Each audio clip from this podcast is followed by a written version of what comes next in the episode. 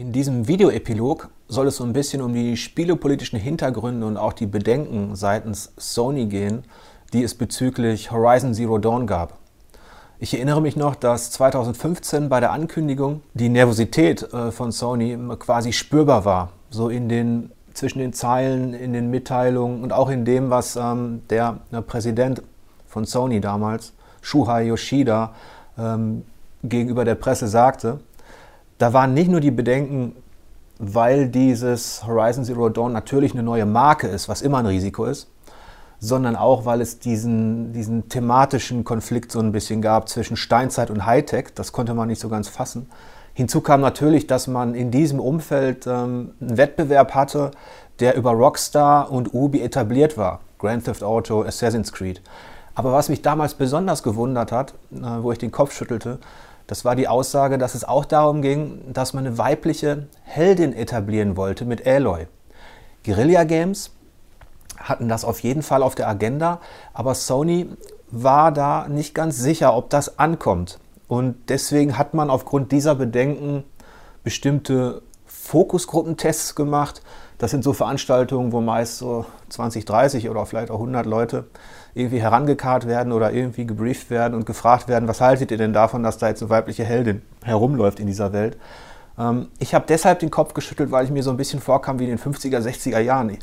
Hallo 2015 und wir fragen uns, ähm, ob es eine weibliche Heldin geben darf oder ob diese eventuell ähm, die Verkaufszahlen beeinflusst. Das war immerhin eine Zeit, wo es schon The Last of Us gab, Bioshock Infinite und andere Spiele wie Mirror's Edge, in denen es zum einen sehr gut charakterisierte äh, weibliche Hauptfiguren gab und die auch zweitens natürlich erfolgreich waren.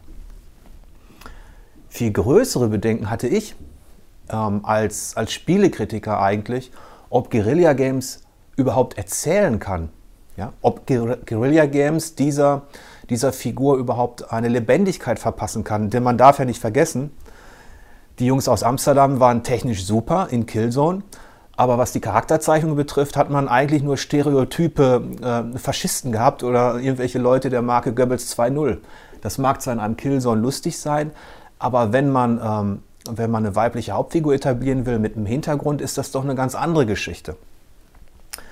Und außerdem hatte ich Bedenken, ob Guerilla Games natürlich all die kleinen Hindernisse, die offene Welten so bieten, überwinden kann und abseits der vermeintlich hervorragenden Technik ein Spielerlebnis erschaffen können rund um dieses Mädchen. Und hier bin ich von Horizon Zero Dawn angenehm überrascht, denn Guerilla Games nimmt sich sehr viel Zeit und hat scheinbar viel investiert in ein gutes Drehbuch, um diese Alloy glaubhaft darzustellen. Dazu trägt zum Beispiel bei, dass man im Gegensatz übrigens zu Killzone Shadowfall wo es auch eine Jugend gab, die übersprungen worden ist innerhalb von zwei Minuten, dass man hier die Jugend und die Kindheit dieses Mädchens spielt und damit an, am eigenen Leib quasi erfahren kann, wie sie als Ausgestoßene behandelt wird. Also sie wird gedemütigt, ähm, ähm, gehänselt und so weiter. All das erlebt man in einer angenehmen Ruhe, sodass man ein Verhältnis zu ihr aufbauen kann. Außerdem versteht es Guerilla Games, und das hat mich auch überrascht, für eine, also abseits der persönlichen Geschichte von Aloy, für eine gewisse politisch-historische Tiefe in dieser offenen Welt zu sorgen. Das hört sich jetzt vielleicht ein bisschen hochtrabend an, aber sie verleihen der Geschichte über Hintergründe in der Vergangenheit, wie Konflikte zwischen den Stämmen oder auch über die glaubhafte Darstellung des Matriarchats. Also die Leute glauben an eine Urmutter. Verschaffen sie es, dass man sich in einer, ähm, dass man sich in dieser Welt natürlich bewegen kann und sich auch nicht an künstlichen äh, Widersprüchen stößt. Das hätte ich in dieser Form Guerilla Games ebenso wenig zugetraut, wie dass man sich tatsächlich auch erinnert fühlt ähm, an ein Spiel wie The Witcher 3. Das fängt mit Kleinigkeiten an. Dass, wenn man mit Aloy durch die Gegend spaziert, dass die Leute reagieren, ja, dass man jeden ansprechen kann ähm, das Wachen salutieren, aber auch, dass ich in, innerhalb der natürlichen Dialoge eine Wahl habe, also dass ich, dass ich wütend reagieren kann oder verständnisvoll.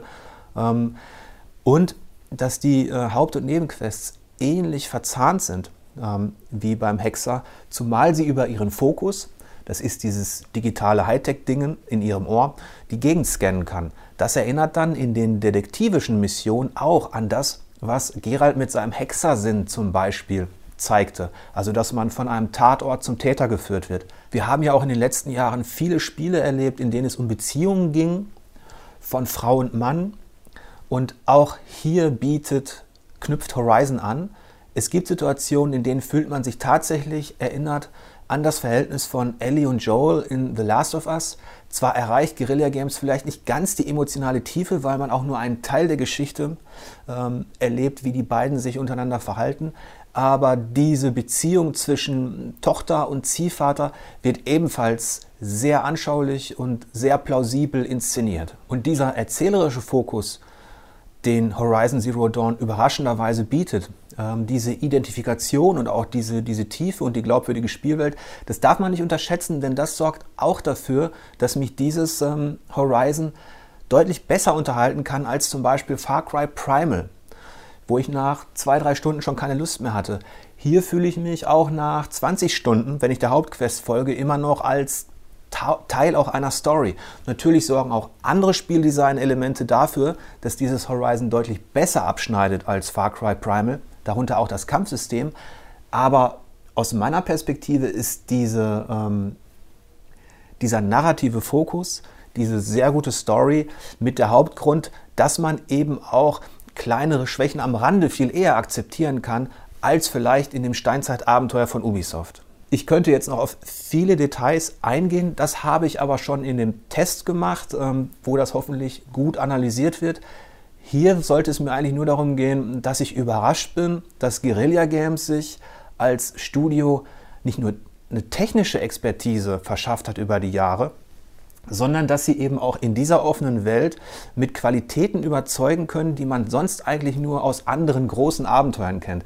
Also da muss ich wirklich sagen, Hut ab, das habt ihr gut gemacht und ähm, das lässt für die Zukunft ähm, von diesem Entwicklungsstudio ähm, einiges erwarten.